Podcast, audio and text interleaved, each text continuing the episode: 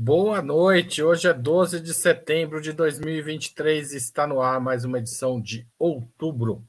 No sábado passado, o presidente Lula, em viagem a Lula, a, o presidente Lula, em viagem à Índia, afirmou durante entrevista ao site First Post que Vladimir Putin poderia vir ao Brasil participar de uma reunião do G20. O problema é que Putin tem uma ordem de prisão contra ele emitida pelo Tribunal Penal Internacional uma corte internacional para o julgamento de crimes contra a humanidade, que é reconhecida pelo Brasil desde 2002. Lula voltou atrás na segunda-feira, dizendo que a prisão de Putin não dependeria da vontade dele, mas do sistema de justiça. Mas também questionou a pertinência de o Brasil integrar o TPI. Eu nem sabia da existência desse tribunal, sabe? disse ele, e continuou. Eu só quero saber porque os Estados Unidos não é signatário, porque a Índia não é signatária, porque a China não é signatária, porque a Rússia não é signatária e porque o Brasil é signatário, disse Lula. Para discutir como devem ser as relações do Brasil com o tribunal, Opera Mundi recebe hoje Hugo Albuquerque, publisher da Jacobin Brasil, editor da Autonomia Literária mestre em Direito pela PUC de São Paulo e advogado e diretor do Instituto Humanidade, Direitos e Democracia. Amanda Harumi, doutoranda do Programa de Pós-Graduação e Integração da América Latina na Universidade de São Paulo, secretária executiva da OCLAI, Organização Continental Latino-Americana e Caribenha dos Estudantes, e integrante do programa Roda Mundo de Ópera Mundi e Sérgio Amadeu, sociólogo pela USP, professor da Universidade Federal do ABC, criador do podcast Tecnopolítica e um dos principais especialistas em comunicação digital de nosso país. Em nome de Opera Mundi, eu cumprimento os três convidados e faço uma breve pergunta a eles. Como vocês avaliam a fala inicial de Lula? Uma provocação, um equívoco ou um erro mesmo? Começo com Amanda Harumi. Oi, Haroldo. Bom, obrigada pelo convite. É, eu acho que foi um equívoco, mas foi uma má orientação sobre o tema. Acho que ele não estava preparado ali para entender o que significaria essas boas-vindas ao Putin. Politicamente, ele acerta, né? O Brasil tem se posicionado é, de uma maneira difícil é, de não condenar a Rússia, mas também numa orientação de que é, tem influência dos Estados Unidos nessa guerra. Então, acho que o que ele deveria ter questionado é a condenação né, do Putin politizar mais essa parte. Mas realmente, quando a gente fala da questão constitucional, é, se o Brasil ele é ele assinou esse tratado, faz parte, ele deveria, dentro da perspectiva jurídica, aceitar essa condenação. Eu acho que o, o correto não é questionar o TPI, não é questionar o direito internacional, não é questionar toda essa estrutura, que é muito mais complexa do que as falas políticas, e sim questionar esse processo de condenação é, do Putin, que é completamente um palco do Zelensky, explicitamente. O Zelensky visitou a Haia, é, fez pronunciamentos é, que o Putin deve ser condenado, tem a influência dos Estados Unidos, então não seria ali uma condenação é, confiável. Tem uma linha unilateral de influência dos Estados Unidos e da leitura do mundo. Eu acho que foi um pouco uma falta de orientação, mas também de uma forma ingênua, porque aí depois ele dá uma outra versão dizendo: ah, não, quem manda é a justiça, o que não é verdade, porque politicamente ele pode dizer, não, o Putin vai vir. A questão é que ele vai ter custos políticos né, em relação a isso. Não daria tempo para prender o Putin. E também, se a gente não prende Putin, o TPI não ia fazer nada, porque ele não tem força de polícia. Ou seja, o direito internacional passa por uma grande crise, só que eu acredito que não deveria questionar o espaço TPI em si, mas sim essa condenação do Putin, que foi extremamente rápida acho que em menos de um ano ele foi condenado. Obrigado, Amanda. É, tudo bem, não precisa gastar todo o tempo. Obrigado, Amanda. É, o, o Putin foi condenado por, é, por autorizar a adoção de crianças ucranianas por russos durante a guerra. Criança ucraniana significa, inclusive, territórios ocupados, né? crianças órfãs em territórios que estão sob controle da Rússia. Só para localizar as pessoas que não acompanharam esse caso.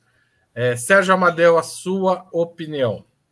Bom, eu, eu, concordo muito com o que a Amanda falou, então não vou me repetir. Eu acho que ele foi mal orientado ou, e, e, e politicamente é, ele pode sim questionar o processo que condenou o Putin. É um processo tipicamente geopolítico, assim como várias coisas. A justiça segue aos interesses políticos. No Brasil, a Lava Jato foi uma operação do mesmo tipo. Né? Guardadas as, as, as diferenças, nós não estamos falando de direito nacional. O direito internacional ele tem, ele tem tantos ou mais. Não, ele tem mais problemas que o direito nacional, porque de fato você não tem um, um órgão que faz valer, né? Que faz valer as suas decisões. É, você não tem um Estado internacional, você tem é, uma legislação que tenha validade em todos os lugares, depende de aprovação de cada país, de sanção de cada país. E, por exemplo, tem países que apoiaram o Tratado de Roma, que criou esse tribunal, e depois não validaram isso, né? O próprio Estados Unidos fez isso. Depois fez várias vários acordos bilaterais dizendo que cidadãos americanos não podem ser presos. Quer dizer, por decisão desse tribunal. Quer dizer, é, é, e, e, é muito curioso, né? Porque você pega a situação, por exemplo, dos Estados Unidos, ou mesmo de Israel, é, e, e é, existem crimes muito mais graves, muito é, intensos, crimes contra a humanidade, efetivamente, que são praticados é, pelo poder do Estado americano, e você não vê o Estado de São Paulo estrilando a Folha de São Paulo, a Rede Globo e todo esse aparato de comunicação. Você não vê, por exemplo, né, o Obama sendo criticado por autorizar assassinatos de pessoas com drones, né, quando ele era presidente. Você não vê é, uma série de, de é, é, críticas as ações extremamente agressivas dos Estados Unidos e que, por exemplo, o Julian Assange denunciou e que, por causa disso, ele está num, num absurdo jurídico preso na Inglaterra. Por, eu não sei nem como aquilo é possível do ponto de vista legal. Queria só lembrar todos que estão nos ouvindo que o Assange foi preso com o tornozeleira a primeira vez na Inglaterra por crime sexual. Ele era acusado de estupro na Suécia. E depois, quando esse processo cai, ele continua preso. Ele continua. Por quê? Porque os Estados Unidos falaram: olha, já que vocês estão perseguindo, vamos trocar de ação. Ele é, na verdade, um espião, coisa que ele não é. Então, na verdade, nós estamos vivendo um momento muito ruim do ponto de vista do uso do direito é, para você fazer ações políticas, seja no plano nacional ou internacional. É isso que eu, que eu vejo nessa situação. Olá. Hugo Albuquerque, sua vez. Então, eu primeiramente é, eu acredito que o Lula ele teve uma fala acertada no começo, talvez ingênua politicamente, mas ele teve uma fala acertada. Num segundo momento, ele errou ao falar que o judiciário decide. O judiciário não manda, não dirige a política externa brasileira. Quem dirige a política externa brasileira é o presidente da República, competência privativa do presidente. Sobre o TPI, eu vejo um problema aqui na aplicação da decisão dele, porque começa um ponto que a Ucrânia não é, nunca ratificou o Estatuto de Roma e a Rússia nunca foi signatária, a Rússia não é signatária do Estatuto de Roma.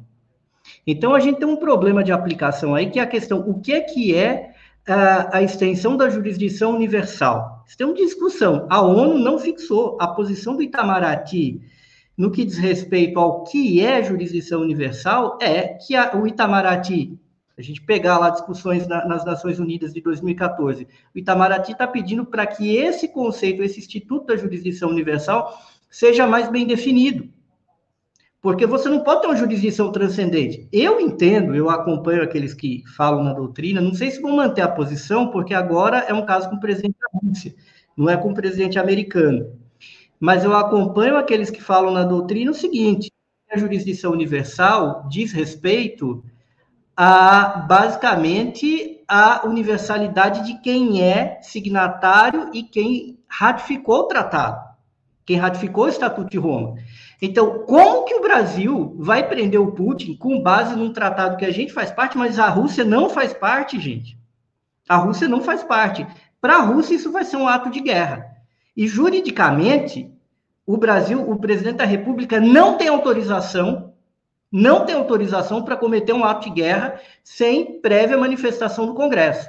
Aí o Brasil declara guerra à Rússia.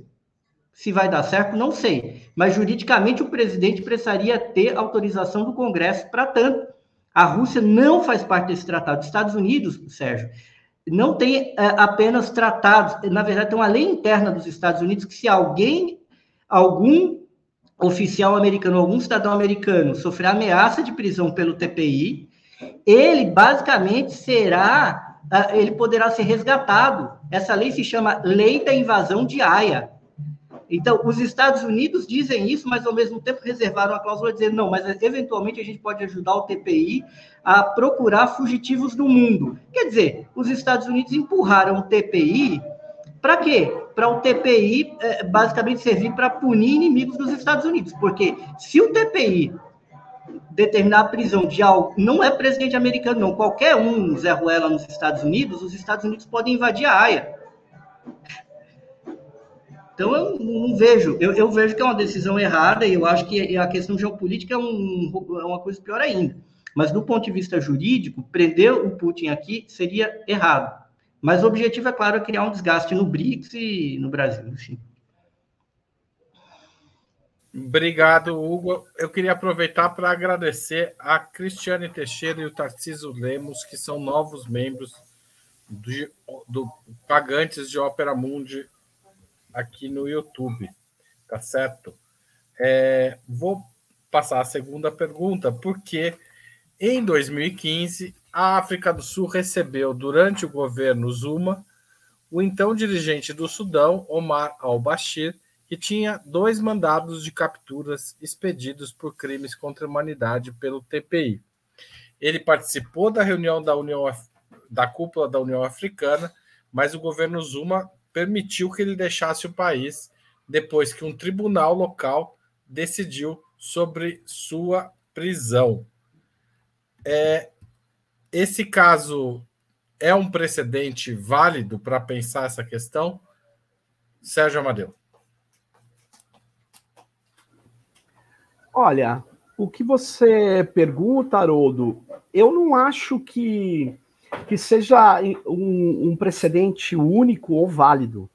Eu não acho. Eu acho que o que tem acontecido é o seguinte: é, as estruturas que se montaram em torno das Nações Unidas e principalmente do pós-guerra, elas é, foram montadas a partir de uma vitória de forças liberais democráticas junto com o socialismo real da União Soviética. Né? Esse sistema de equilíbrio de poder não existe mais. Esse sistema, que construiu várias dessas instituições e estruturas, eles estão em crise.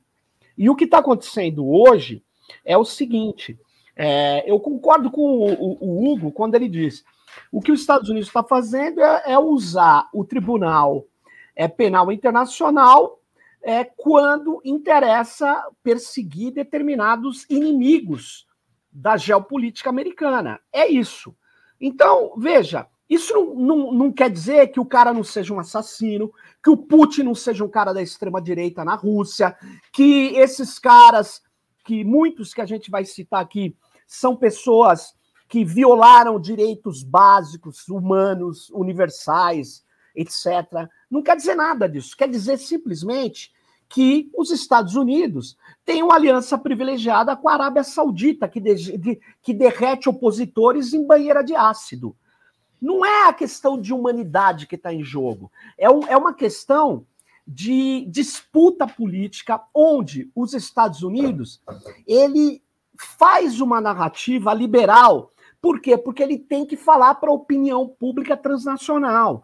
Ele tem que garantir isso. Então, por exemplo, ele tem que ter um argumento para que o Estadão aqui de São Paulo, esse grupo conservador, saia que nem papagaio reproduzindo. É preciso ter argumentos ideológicos e políticos. Né? Não basta ter a força, você tem que ter a disputa. Então, o que está acontecendo, no meu modo de ver hoje, é, é, é o elemento crucial. Eu vou voltar a essa questão é a prisão do Assange. Aquilo é uma agressão jurídica sob qualquer princípio. E aquilo está em curso. Aquilo está em curso. E, na verdade, nós estamos assistindo né, uma, uma, é, uma, uma situação onde é, essas estruturas precisam ser reorganizadas sob um novo equilíbrio de poder porque eu tenho uma avaliação, já falei nesse programa várias vezes, que o mundo caminha para uma situação muito difícil de confronto, muito difícil. Mas a gente fala isso depois. Tá certo, não vou esquecer. Uhum. Fala, Hugo, você que pelo jeito está estudando mandarim, é isso? A gente está brincando um pouquinho aqui na sala. Está escrito Revolução e Libertação Nacional aqui do lado. Muito é bem. feio, mas o Google reconhece, então funciona. É... Bom, eu acho que primeira tem, tem uma questão, Haroldo, que é um pouco diferente, que torna esse caso do, do Putin um pouquinho mais complexo, inclusive. Que é o seguinte: ele é um chefe de Estado, goste ou não dele, ele goza também de uma imunidade enquanto um líder mundial. Então, ou a gente fixa essa universalidade, senão a gente começa a bater, porque, de um lado, o, o governo brasileiro é obrigado a respeitar a imunidade de diplomatas e de dignatários exteriores. O Brasil é obrigado, o Brasil se auto-obrigou por convenções. E, ao mesmo tempo, vê uma decisão do TPI falando, não, você tem de prender, porque isso aqui é uma exceção, nós entendemos isso.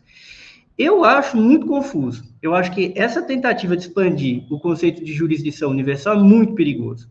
Se a gente estivesse falando, pelo menos, pelo menos, de um líder de um país que faz parte, que é parte do TPI, a gente teria uma discussão jurídica válida. Eu acredito que isso é uma temeridade completa. Houve, eh, eh, já foi, é que não só essa história do Putin, já veio a decisão de prisão preventiva quase que imediatamente. E, por outro lado, o TPI concordou com essa lei americana que praticamente o ameaça de ser invadido, praticamente na realidade, e o TPI simplesmente desencanou de aceitar denúncias contra qualquer autoridade americana. Inclusive, isso é muito relevante porque os Estados Unidos da América têm as maiores forças armadas do planeta, tão envolvidos, direto e indiretamente, em inúmeros conflitos, e eles simplesmente pulei fora do TPI e tem mais. Justamente por ter pulado fora do TPI, eu entendo que qualquer tentativa de constrangimento do TPI, se baseando nessa ideia alargada de jurisdição universal, é um ato, é uma agressão. E é, no meu entendimento, assim. É, e de muita gente. Então, eu acho que é um caso muito problemático. É um caso hiper complicado, mas que foi uma decisão política feita para desgastar o presidente da Rússia e que, num segundo momento, está sendo utilizado para desgastar o Lula, para se criar um embrólio no Brasil para algum juizinho federal, para variar, lá com algum procuradorzinho da República capcioso, é o doutor é, Ribeirinho, vai lá, não, prenda-se o presidente da Rússia, para criar um incidente aqui dentro. Como se a situação mundial já não fosse suficientemente grave. Entendeu? É muito grave. É, não sei, eu, eu, eu acho da maior gravidade, foi uma decisão política e a tentativa de alargar a jurisdição universal desse modo em favor dos Estados Unidos, que não faz parte, não é parte do TPI, é muito grave, é botar mais lenha na fogueira dessa guerra. Obrigado, Hugo. Tá, o Hugo tem uma roda de capoeira atrás do Hugo, que eu conheço. Muito é boa. na Bela Vista, é na Bela Vista. Na Bela Vista. Então, se vocês tiverem vontade de sair jogando capoeira, é por causa disso. Amanda Harumi.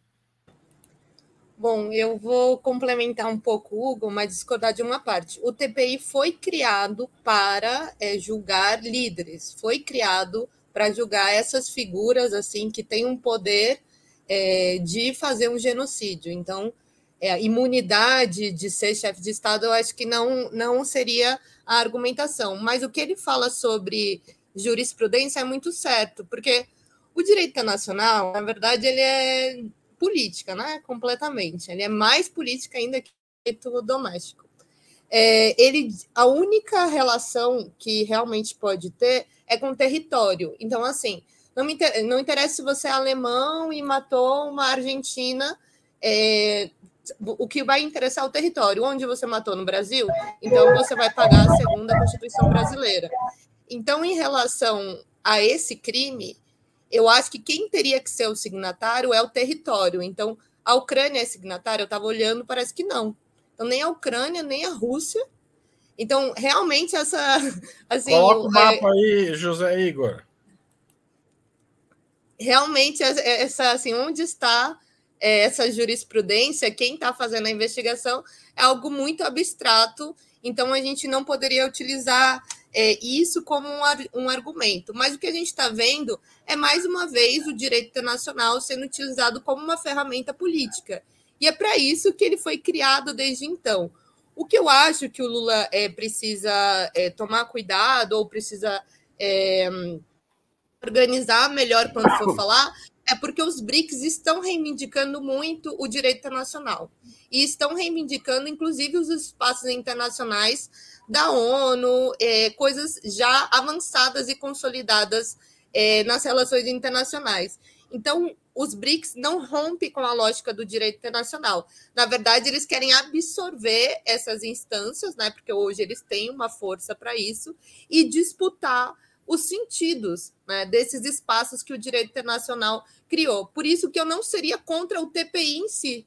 Eu acho que romanticamente, da maneira mais ideológica do direito internacional, o TPI não tem nenhum problema.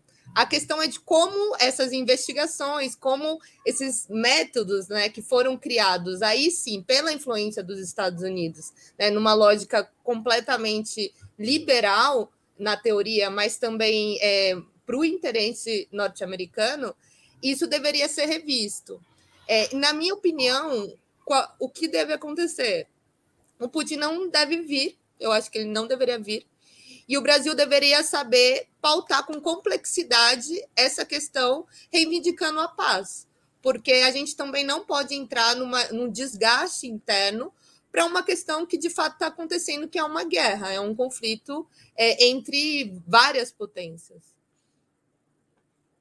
Gente, eu vou colocar de novo o mapa, explicar o que está no mapa, que é o seguinte: os estados em verde são os estados que é, fazem parte, que as, as, é, ratificaram o TPI, os, o, a criação do TPI. Em, em ocre são os estados que não ratificaram.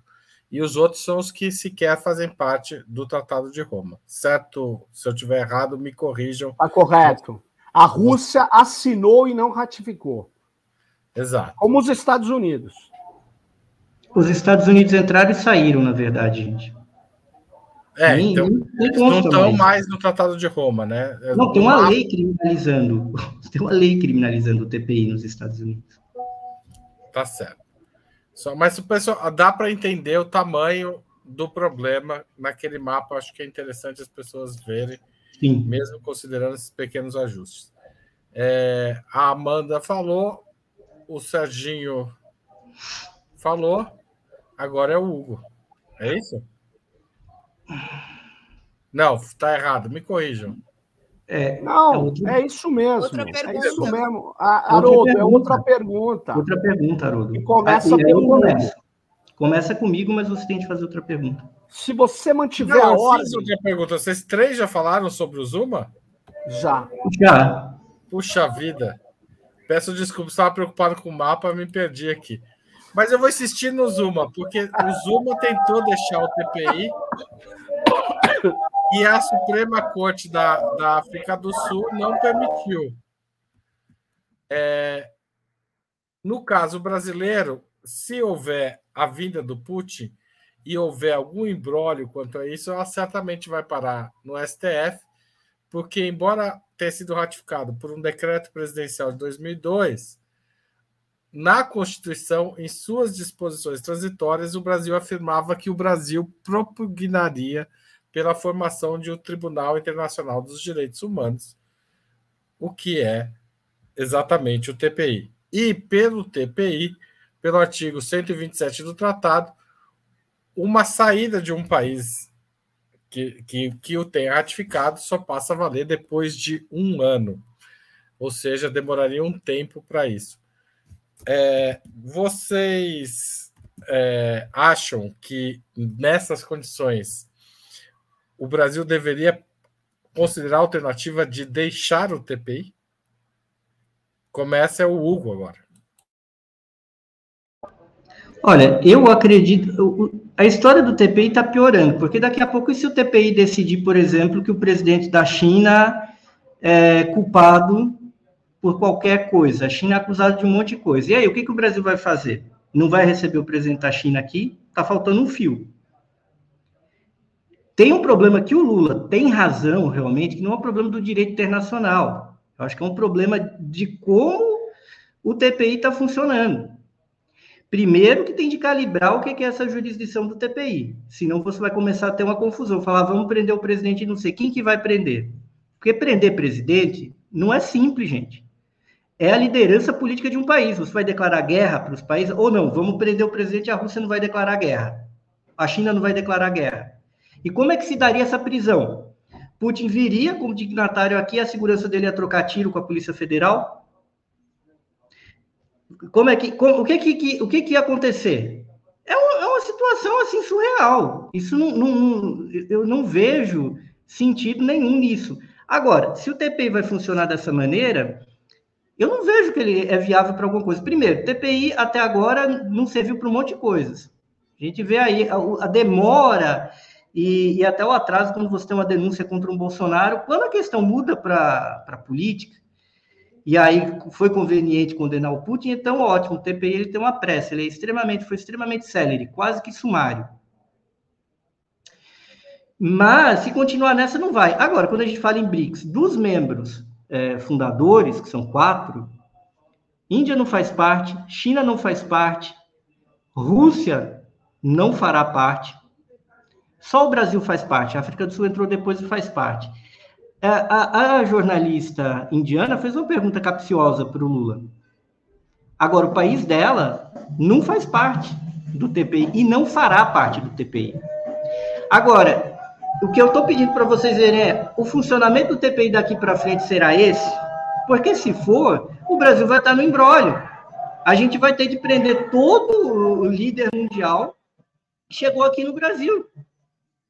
Todo líder mundial que chega aqui, a gente vai prender. A gente vai fazer o quê? A gente vai estar numa situação completamente maluca.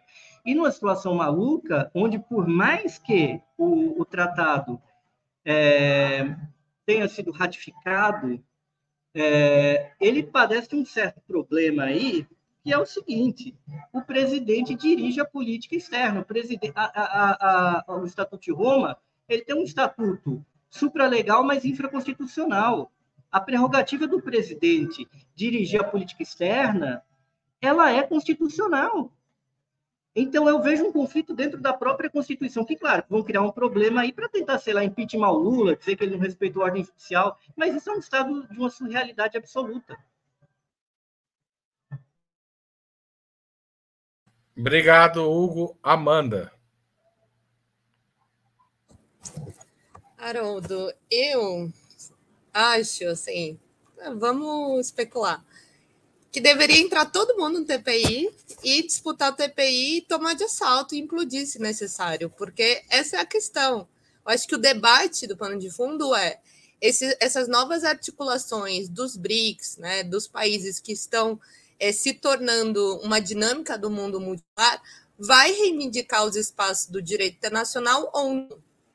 Eu, eu, acredito que o TPI, da sua forma mais romântica do direito internacional, ele tenta avançar é, na formulação kantiana de ter algo supremo capaz de dizer o que é certo, o que é errado.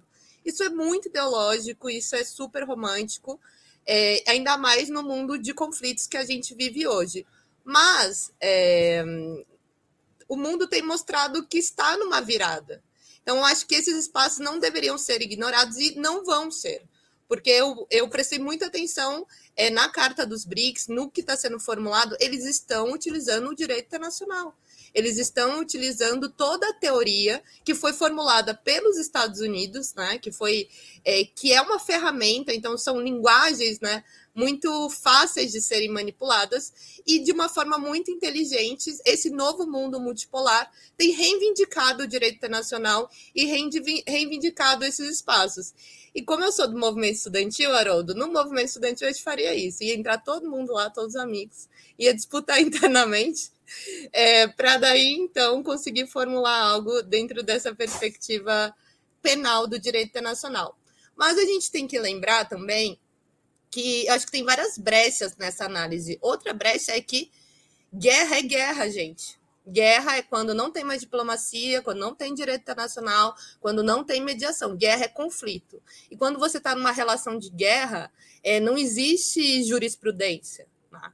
Então, como que você já está condenando um dos lados da guerra?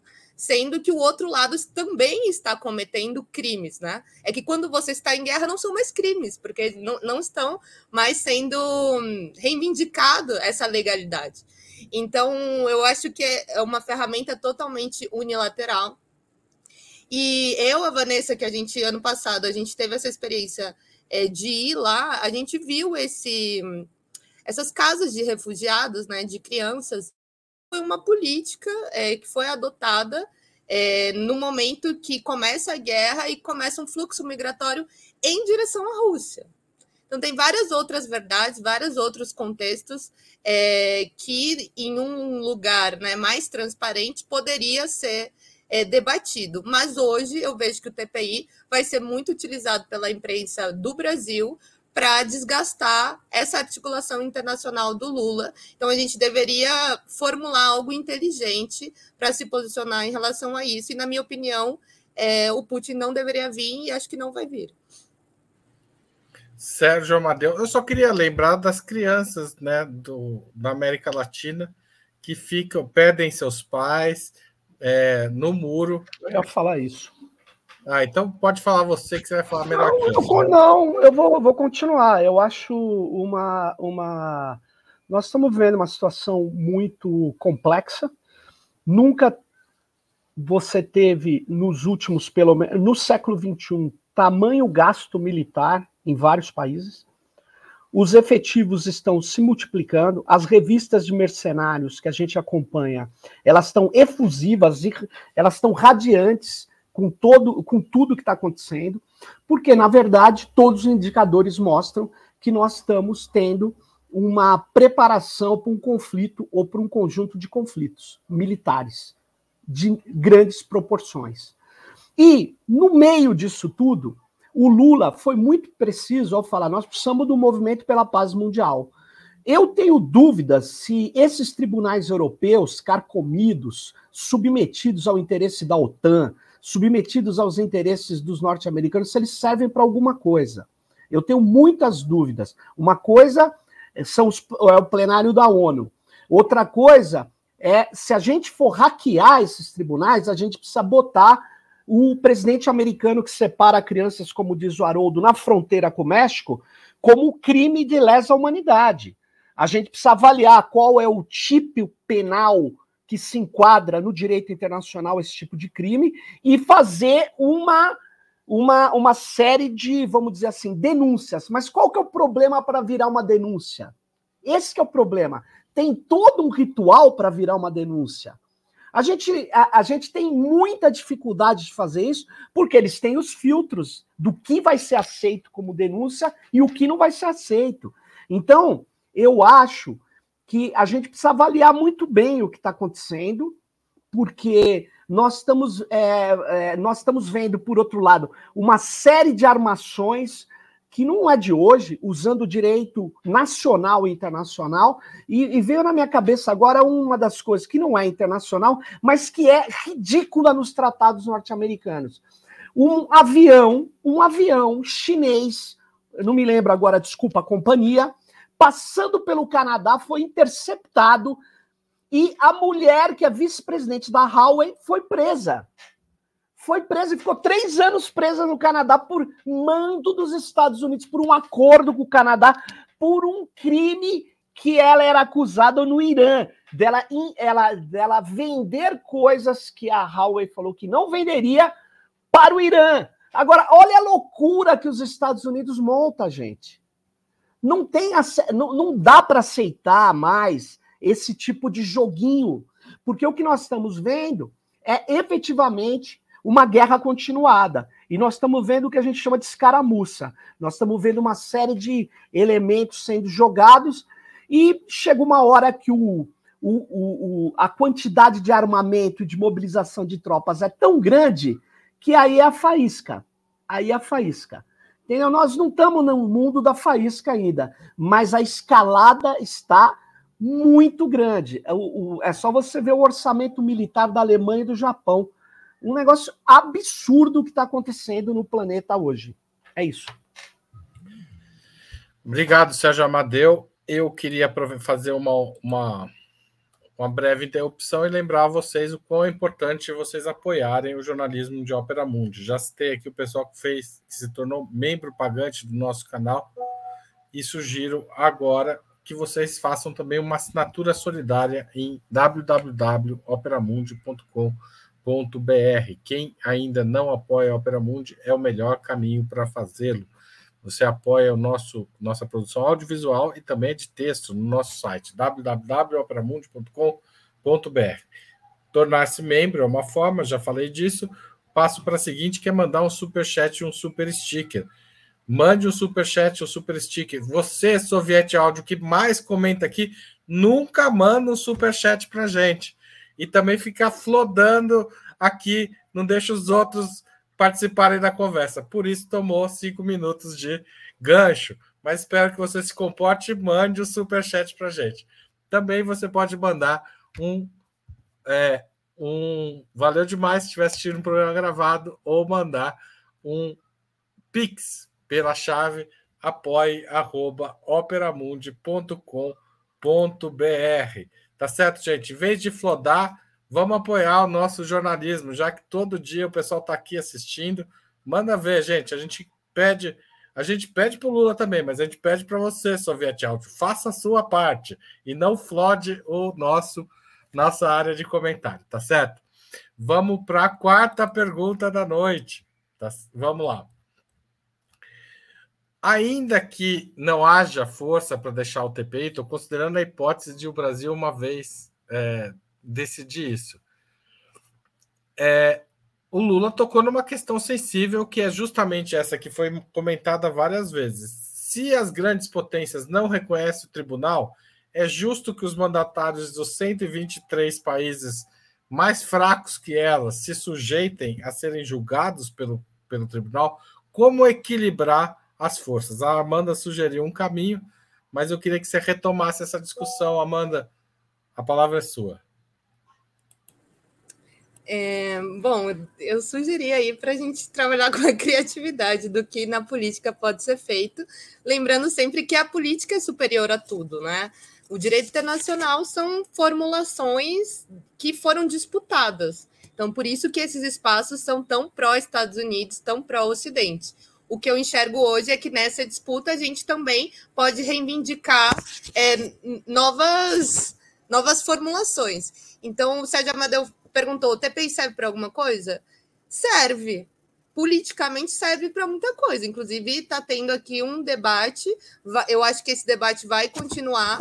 E, e na minha interpretação, o, o discurso político precisa ser, do Brasil precisa ser muito claro. Eu acho que o Lula ele não pode se perder nessa contradição né, de defender é, direito internacional, de defender os direitos humanos e o, o que o TPI pode representar para a humanidade e não fazer a crítica de que isso é unilateral, de que isso é, fez uma investigação contra o Putin de uma lógica completamente política. Eu acho que o discurso deveria ser: nós temos relações com, com a Rússia, é, reconhecemos a Rússia é, nessa questão do conflito, mas vai trazer desgastes internos, né? Então, o Putin não deveria vir, na minha opinião, e isso deveria ser utilizado para forçar um debate sobre a paz. E a debate sobre a paz não para a questão do, do Putin em si, né? porque o Putin já se dispôs a sentar em é, mesas de negociações inúmeras vezes. Quem não se dispõe a sentar é o Zelensky, né? o Ocidente. Então, acho que a diplomacia brasileira, até porque esse tema que a gente está falando aqui é super difícil, super técnico, é, eu acho que o Lula deveria, desde o começo, ter falado não sei, porque não sei é o, é o mais. É, deveria formular algo é, que esteja correto dentro do direito internacional, mas que na disputa do debate público, político, o Brasil se saia bem. Eu me preocupo muito com essa dificuldade da gente democratizar o debate de relações internacionais, de fazer isso de forma popular, porque é algo muito distante. É muito fácil criar fake news, é muito fácil desgastar o governo a partir dessas pautas, que não são pautas fáceis de se entender. Então, não acho que a gente deveria comprar essa briga e falar, não, Putin tem que vir, a gente sai do TPI. Acho que são os desgastes, tanto do que a gente defende do direito internacional, quanto nessa comunicação pública interna. Mas que a gente tem que problematizar essa cena, porque vai ser uma cena, colocando a questão da guerra no centro e colocando que precisa de uma solução. Eu acho que a guerra vai acabar no curto prazo? Não, mas eu acho que tem que ser defendido que essa guerra acabe. Obrigado, Amanda. É, o Sérgio Amadeu. Então, é, eu vou voltar. É, é, claro, a guerra da Ucrânia é, é, é, uma, é uma guerra que não interessa aos BRICS, não interessa à China, não interessa ao Brasil, e eu acho que não interessa aos ucranianos, não interessa aos russos, interessa aos norte-americanos, isso eu não tenho nenhuma dúvida, interessa à OTAN. Isso tem que ficar bem claro. O Brasil defender a paz é fundamental. Mas o cenário de guerra que eu me reportava é o cenário internacional. Daqui a alguns anos, em 2050, as expectativas de projeções dizem que 70% da população do mundo estarão concentradas em dois continentes, na África e na Ásia. É muito difícil que, o, que esses continentes tão, tão, tão populosos aceitem os ditames norte-americanos como temos que aceitar hoje. É muito difícil. Então, na verdade, os Estados Unidos, ele está estrebuchando. Ele está ele tá num momento muito grave. Nós estamos vendo um momento muito grave de um império que quer se manter, que quer se manter com base no seu poder político tecnológico, né? Porque ele tem um poder econômico que está em descenso. Então, no cenário internacional, para eu concluir, nós estamos vivendo um cenário que é quase que aquela névoa da guerra que o Clausewitz tanto falava se aproximando. Agora, é no cenário internacional onde existem as principais ações de desinformação e não é de hoje. A desinformação é um elemento crucial da guerra, é um elemento crucial da diplomacia. Esse é o problema. Antes de virar um elemento estratégico e a principal estratégia da extrema-direita mundial, ela já era um elemento da, das relações internacionais. Então, o grande problema é que a gente é, precisa analisar sim a disputa da opinião pública internacional. Nós precisamos ter ao nosso lado elementos cruciais da defesa de um direito, de uma justiça internacional, de uma justiça ambiental, de uma de uma defesa de direitos humanos, só que tem um problema. É, os Estados Unidos, ele conta com os agentes internos e conta com a Europa. E os agentes internos são os neoliberais aqui. É a grande maioria da imprensa, é o comando da imprensa, que quer aqui que a gente fique. Nós somos o guarda-belo dos Estados Unidos para esses caras.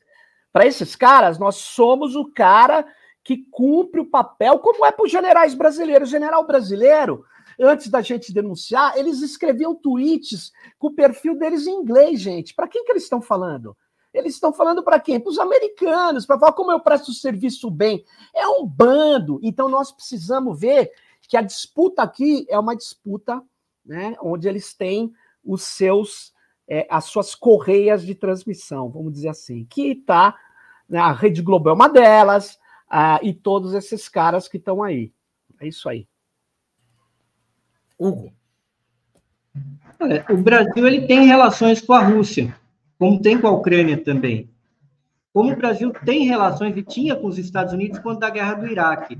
Eu não equiparo a guerra do Iraque ao atual conflito ucraniano e russo. Acho que são conflitos de outra natureza. Porém, o Brasil, o Lula foi até os Estados Unidos, Bush veio até aqui, ninguém nunca questionou de uma maneira formal que o Lula não poderia estar apertando a mão do Bush. E a, a, a, uma outra coisa que é muito importante é uh, o Brasil ele não pode ser sem porque o Brasil tem relações com a Rússia que são antigas. O Brasil está no BRICS. BRICS foi ampliado. A Rússia está lá. Então, para o Brasil tomar esse tipo de atitude, no mínimo ele tem de romper com a Rússia e propor que a Rússia caia no BRICS. Não dá para o Brasil, ao mesmo tempo, tá mantendo relações que tem de manter, na minha opinião, e que está dentro do BRICS, que tem de estar, na minha opinião. E, ao mesmo tempo, olha, a Rússia participa.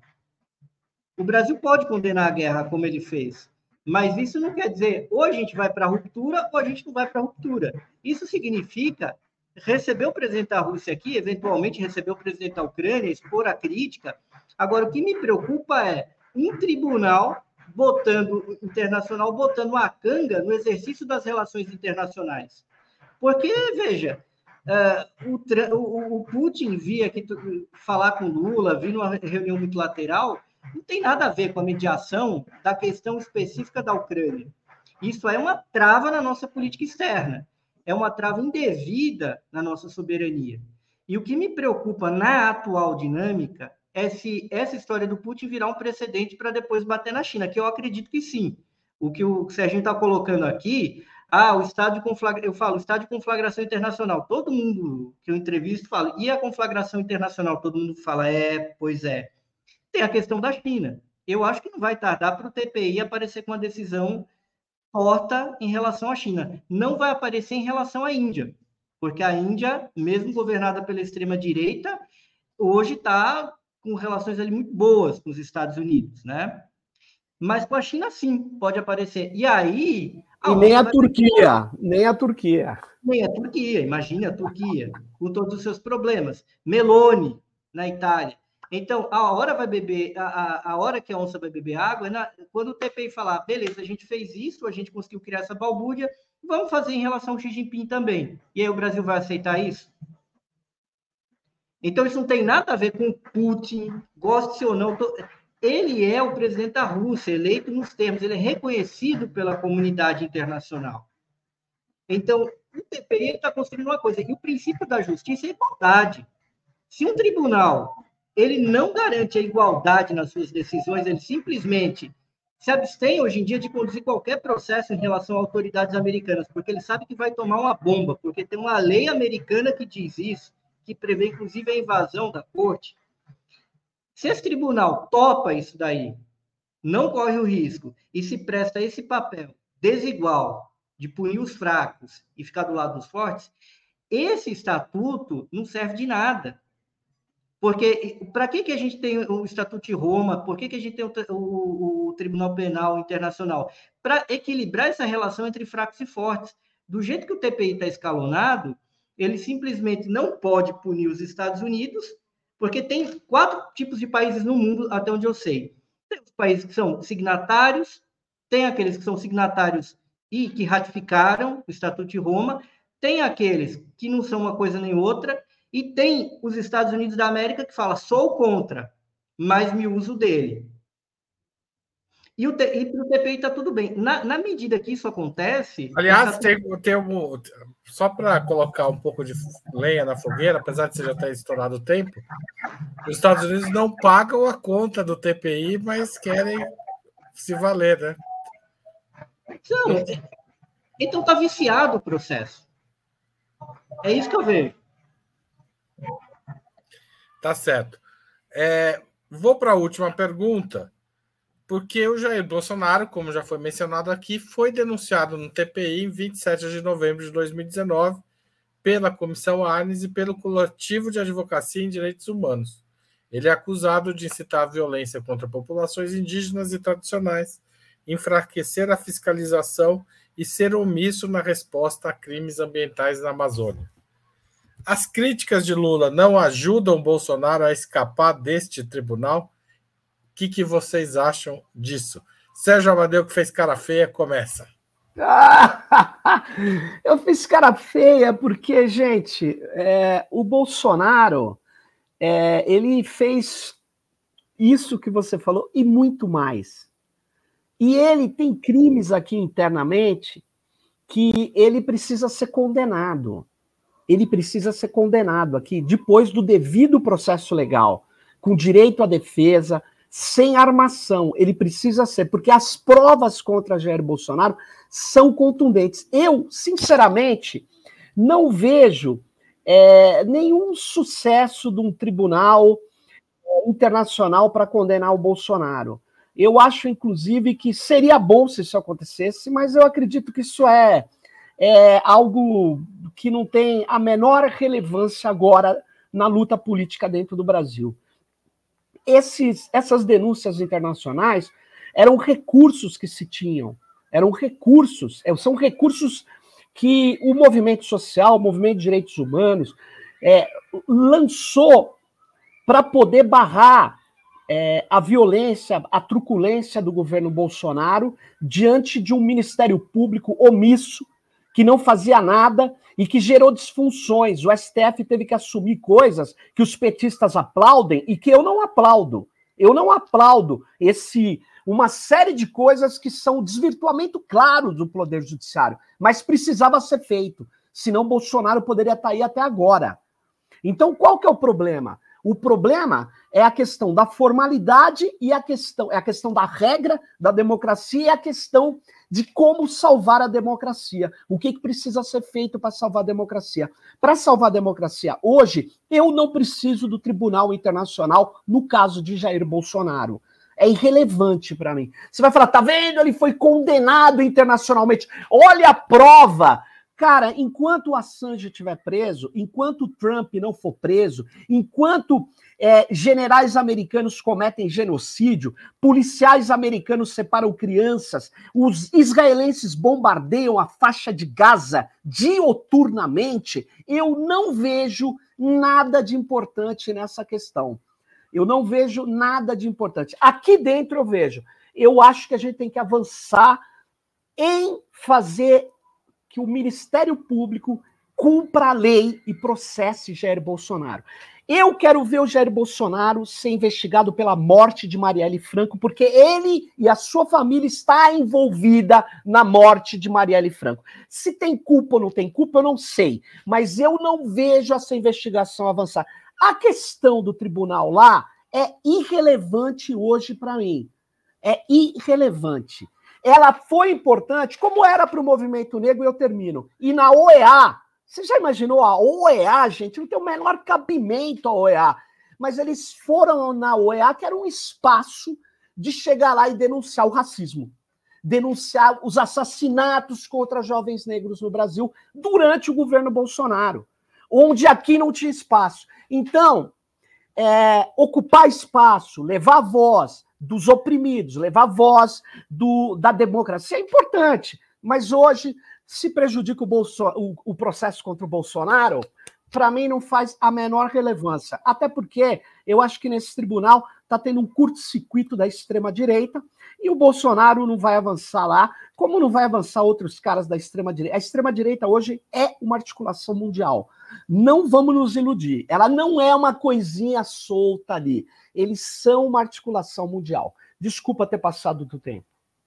Tudo bem, não, é, não foi a primeira vez e sei que não será última. Hugo Albuquerque.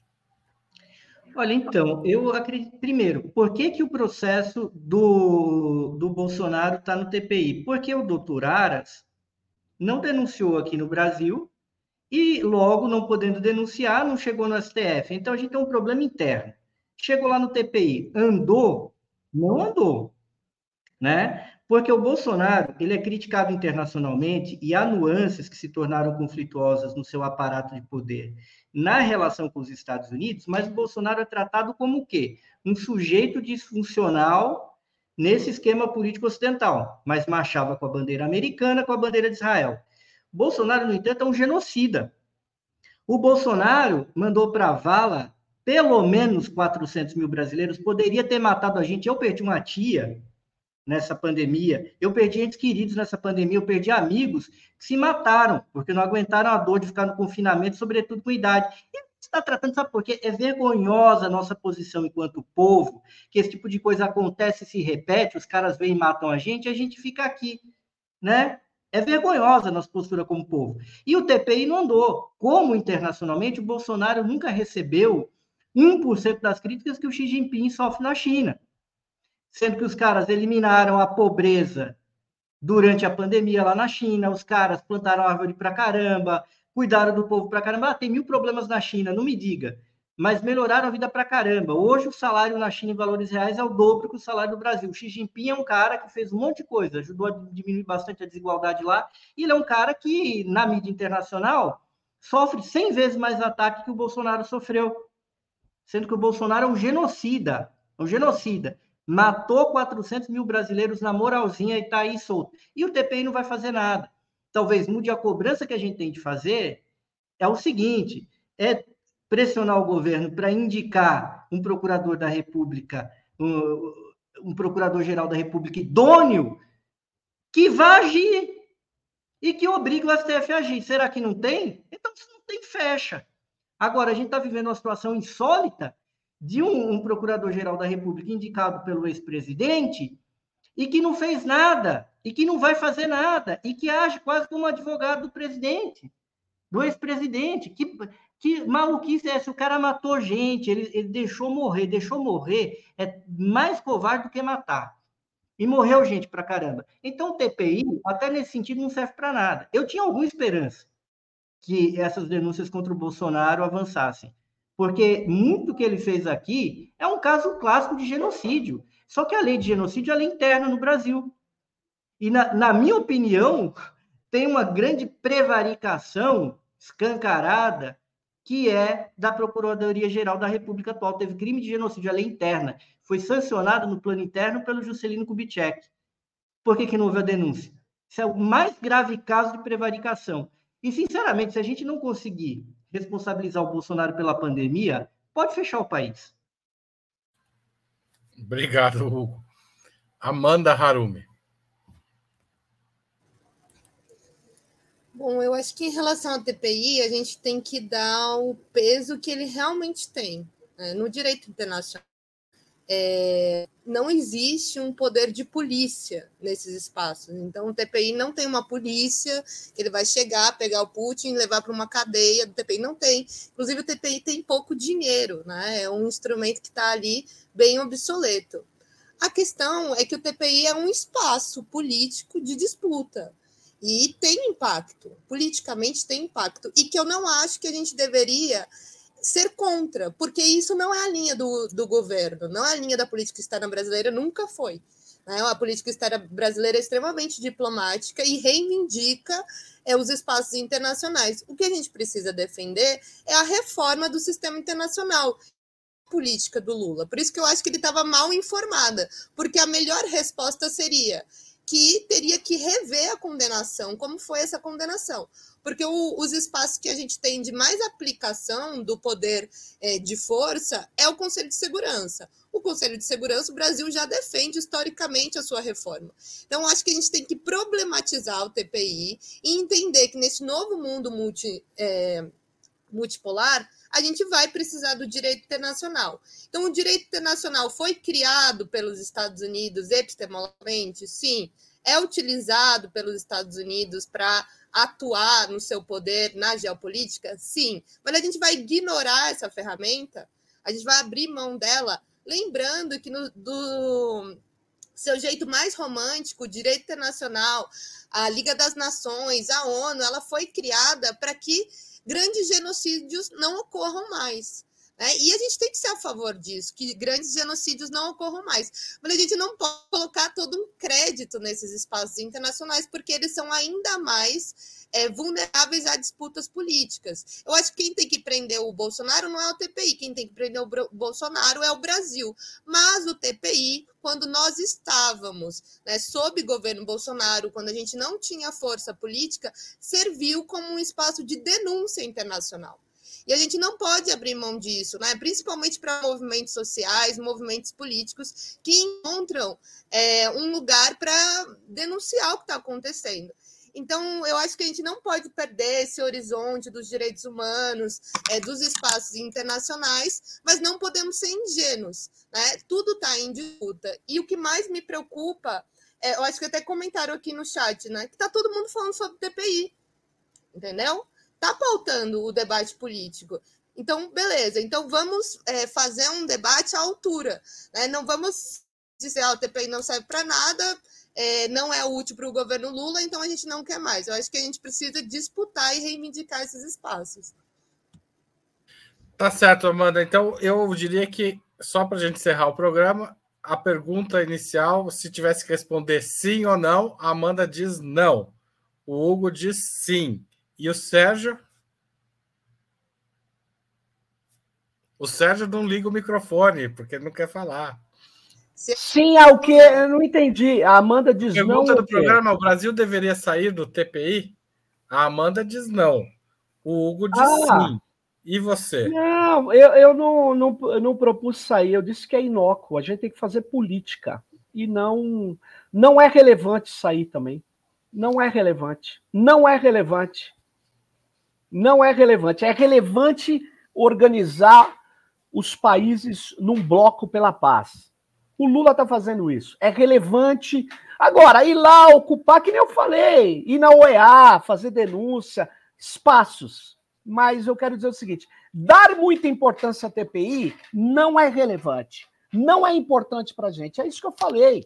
Eu falei que não, não acho. Por outro lado, você imagina o desgaste político para sair? Você imagina o desgaste, a força? Você acha que a gente tem que fazer esse desgaste? Ou nós temos que jogar nossas cartas na diplomacia internacional, organizando os países positivamente pela paz mundial. A paz mundial desgasta os Estados Unidos. É como esse negócio de prender o Putin desgasta o, o, os países do BRICS, né? No, impede a mobilização dele para os países do BRICS. Então é isso que eu estou falando. A gente tem que se preocupar com a guerra. A gente tem que se preocupar contra os Estados Unidos. A política deles tem que ser bloqueada por uma ação vigorosa, por fazer movimentos que atrapalhem a OTAN, que coloquem uma nova paz. É, é isso, gente. Agora imagine a gente ficar discutindo aqui, Haroldo. Aí eu termino. Ficar discutindo ah, aqui com o Estadão, com a Folha, com a Jovem Pan. Ah, se a gente vai sair ou não, mas é irrelevante. Na verdade, não vai ser, a gente vai dar um tiro no pé. A gente tem que mudar de assunto e ir para a defesa das articulações que nós estamos fazendo internacionalmente. Está correto, as articulações estão corretas. Obrigado, Sérgio. Amanda ou Hugo querem complementar alguma coisa? Porque era para o Sérgio falar sim, não, ou talvez. Não, ah, você abriu a palavra, uma hora e meia aqui. Ah. Amanda e Hugo querem complementar ou tá bom, tá bom esse resumo? Eu acho que o Bruno comentou uma questão sobre o Beto, é, espaços internacionais e soberania. É, para você fazer parte de espaços internacionais, você vai medir o quanto você vai abrir mão do seu poder de decisão e soberania.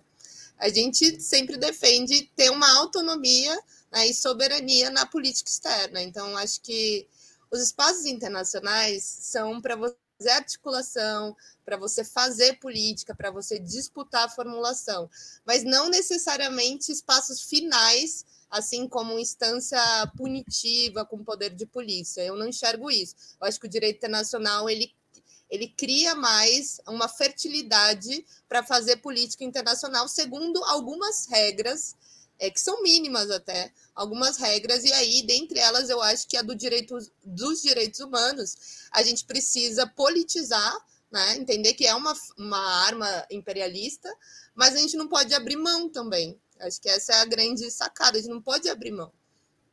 Obrigado, Amanda. Hugo, quer um minutinho para você complementar não, também? Muito brevemente. Eu temo que tem um viés muito negativo hoje na, no funcionamento do Tribunal Inter, Penal Internacional, e olha, dá para se avaliar. Acho que o Lula tem razão que isso tem que ser avaliado. Tem de colocar essa questão na mesa mesmo, porque não interessa para o Brasil fazer parte de, um, de uma corte, de uma instância internacional que esteja viciado. Foi uma questão do susto da guerra, o que, é que vai ser a próxima tônica? Aí é que eu digo, não é o presente, é a tendência para o futuro. E nesse sentido, eu acho que a gente precisa colocar isso na mesa, isso e qualquer outro tratado internacional. E eu concordo com a Amanda, com o Sérgio, que é uma questão de fazer política em caráter internacional e não, não renunciar ao direito internacional. Mas a gente não pode permitir que o direito internacional e os direitos humanos funcionem de uma maneira viciada. Que aí a oh. gente entra em coisa perigosa. Concordo. O cara escreveu esquerdinha Gandhi. Porra, que que é isso, gente? Que isso? Tá... É, é, eu, da minha parte, voto pela saída. Eu acho que o Lula tem razão, tem de colocar essa questão na mesa. Mas tá. obrigado, pessoal. Obrigado, Arucu, por isso aí. Não, eu é que agradeço vocês, o programa foi ótimo. Apesar do tema ser pesadíssimo, foi divertido. Ah. E eu acho que deu para aprender bastante aqui. Valeu. Obrigado aí, pessoal. Prazerzão. Tchau aí. Se matou no chat, porque hoje o chat foi um espaço de violência, realmente. Violência. É isso tchau, aí. Tchau, gente. Boa noite tchau. a todos. Tchau. Boa noite.